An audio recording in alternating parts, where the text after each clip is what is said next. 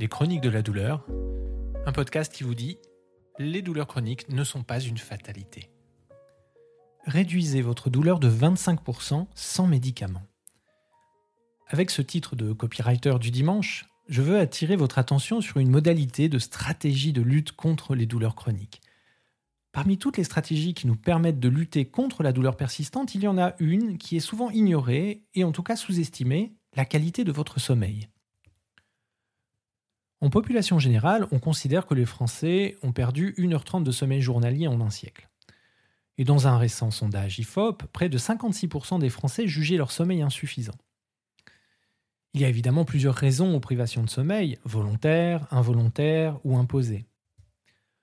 Volontaires, par exemple, on voit de plus en plus le sommeil remis en cause dans des stratégies de développement personnel comme un élément qui ampute la productivité ou même les loisirs imposés par le travail, par les rythmes de vie familiaux, l'arrivée d'un enfant par exemple. Involontaire, c'est le cas des insomnies, quelles que soient leurs origines.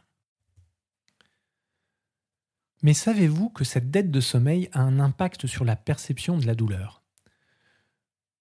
Le seuil de la douleur est diminué de 25% lorsqu'on est en manque de sommeil. À stimulus égal, vous allez donc ressentir plus de douleur ou un stimulus moindre déclenchera une douleur que vous n'auriez pas ressentie avec une qualité de sommeil suffisante. Et cette élévation du seuil provoque des perturbations du sommeil et donc accentue ce manque de sommeil. Bref, vous êtes peut-être déjà rentré dans un cercle vicieux qui accentue votre douleur.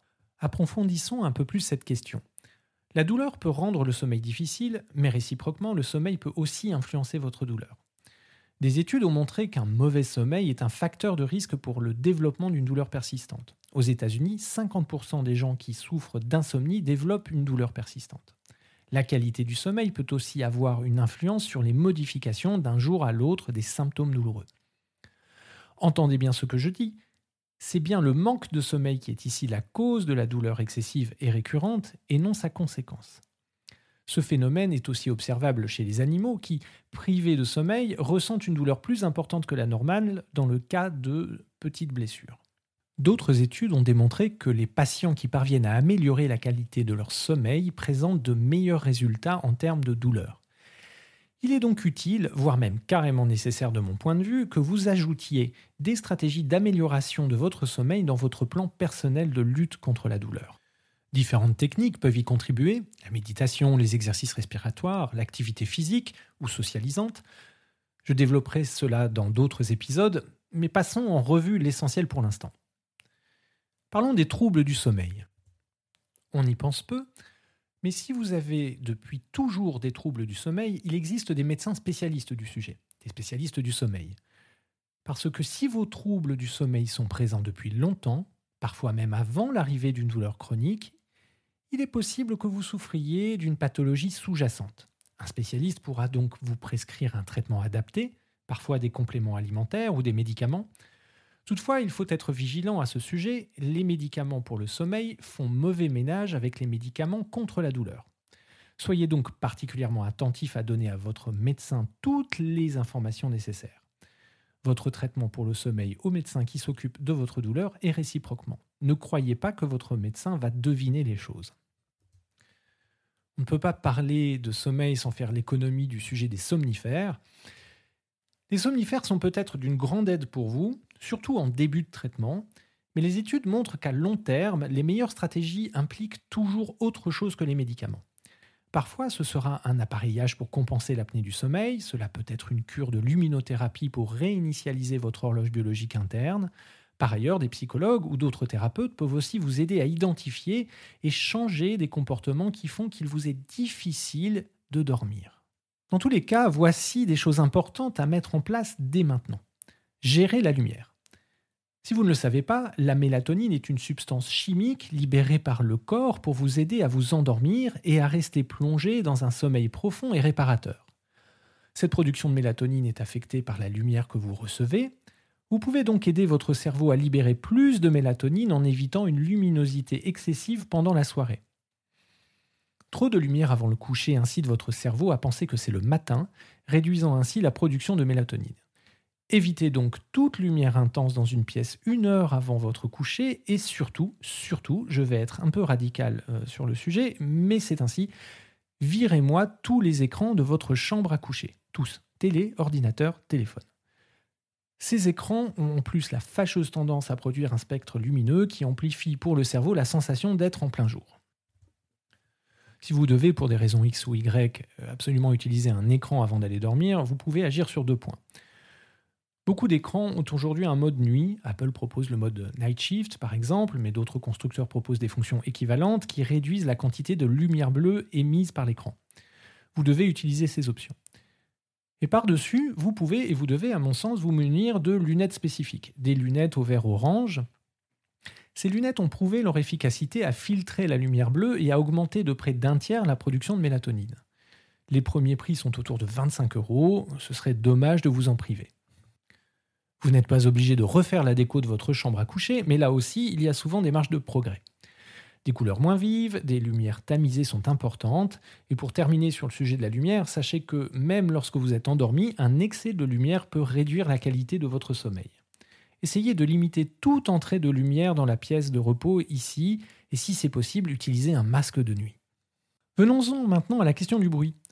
Que vos voisins soient bruyants, que vous habitiez un quartier très fréquenté la nuit, ou que votre compagnon ou compagne ronfle obstinément, il faut remédier à cela.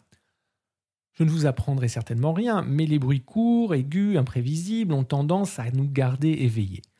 Cherchez donc l'endroit le plus calme pour dormir. Investissez au besoin dans une isolation phonique. Envoyez votre partenaire chez un spécialiste du sommeil aussi si c'est nécessaire. Bref, prenez les choses en main, ça en vaut vraiment la peine non seulement sur le sujet des douleurs, mais aussi sur des milliers d'autres aspects de notre vie. Un sommeil de qualité, c'est aussi une préservation de nos fonctions cognitives, une meilleure récupération musculaire, une régulation du système hormonal. Vous pouvez vraiment considérer le sommeil comme un médicament. Avez-vous déjà essayé les bouchons d'oreille C'est simple, c'est pas cher et comme dirait l'autre, ça peut rapporter gros. Il existe maintenant des bouchons d'oreille particulièrement efficaces et confortables. Votre serviteur, particulièrement sensible et soucieux de son audition, en porte régulièrement. Cette solution ne règle pas tout, mais elle améliore la situation et si vous êtes sérieux dans votre plan de lutte contre vos douleurs chroniques, toute solution peu chère et efficace est bonne à prendre ou au moins à essayer. Si ces dispositifs vous sont désagréables, une autre stratégie consiste à masquer les bruits environnants avec un autre bruit. Le bruit d'un ventilateur ou un appareil à bruit blanc peut aider. Certaines applications sur smartphone ou des réveils connectés peuvent créer un bruit de fond agréable le temps de l'endormissement. Les bruits nous affectent aussi émotionnellement et peuvent engendrer de la colère. Vous pouvez, plutôt que de pester contre le bruit, le transformer en un objet de focalisation et ainsi vous offrir une petite séance de méditation sonore. Nous reviendrons dans un prochain épisode sur le sujet de la méditation, souvent mal compris et surtout mal exécuté, il y a aussi en accès libre sur le net de nombreuses séances d'auto-hypnose pour vous aider à vous endormir. Essayez, encore une fois, cela ne coûte rien. Bref, soyez créatif, expérimentez. Vous seul savez ce qui marche pour votre cas spécifique, mais soyez persévérant. À chaque expérimentation, essayez au moins une semaine avant de rejeter une solution. Le dernier élément qui peut vous pourrir une nuit de sommeil, et cela nous est tous arrivé, c'est le flot inarrêtable des préoccupations, des pensées qui nous traversent l'esprit. Encore une fois, je peux vous proposer quelques pistes pour que votre esprit soit dans des meilleures conditions pour l'endormissement. Si vous avez tendance à planifier votre prochaine journée ou à vous remémorer la liste des choses à faire laissées en suspens, gardez un carnet de notes sur votre chevet notez cette chose à faire et passez à autre chose. Si vous êtes anxieux au milieu de la nuit, d'être réveillé et du nombre d'heures qu'il vous reste à dormir, vous regardez probablement votre montre ou le réveil. Retournez-les pour ne plus les voir. Autorisez-vous aussi à vous détendre même si vous ne dormez pas. L'angoisse de ne pas dormir ne fera qu'aggraver le problème. Une mauvaise nuit de sommeil, ce n'est pas si important tant que cela n'est pas permanent. Enfin, pour terminer, je vais vous donner une petite technique pour pouvoir faciliter votre endormissement. Il s'agit de se concentrer sur vos sensations. D'abord, les sensations auditives. Cherchez trois sons dans votre environnement sur lesquels vous pouvez porter votre attention, sans y mettre trop d'efforts. Simplement écouter. L'un, puis l'autre, puis le troisième. Prenez tout le temps qui est nécessaire pour entendre les détails de ces sons, comme si vous vouliez les mémoriser. Ensuite, passons aux sensations kinesthésiques, plus particulièrement au toucher. Trouvez trois parties de votre corps qui sont en contact avec le lit, le drap ou l'oreiller et observez ces sensations, comme si vous vouliez ressentir le plus de détails dans ces contacts, comme des empreintes. Prenez tout le temps qui est nécessaire pour ressentir les détails et passer d'une partie à l'autre, plusieurs fois. Enfin, utilisez des images. Trouvez trois images, trois objets ou situations, des situations plaisantes, réelles ou imaginaires, dans lesquelles vous pouvez laisser votre esprit se plonger. Encore une fois, ce n'est pas une course. Prenez votre temps. Si à ce moment, vous n'êtes toujours pas endormi ou sur le point de l'être, reprenez ce processus, mais avec seulement deux éléments. Deux sons, deux contacts, deux images. Et puis avec un seul élément. Croyez-moi, si vous avez aménagé correctement votre environnement et pratiqué les astuces que je vous ai données, la probabilité que vous n'alliez pas jusqu'à la fin de cette technique est assez importante.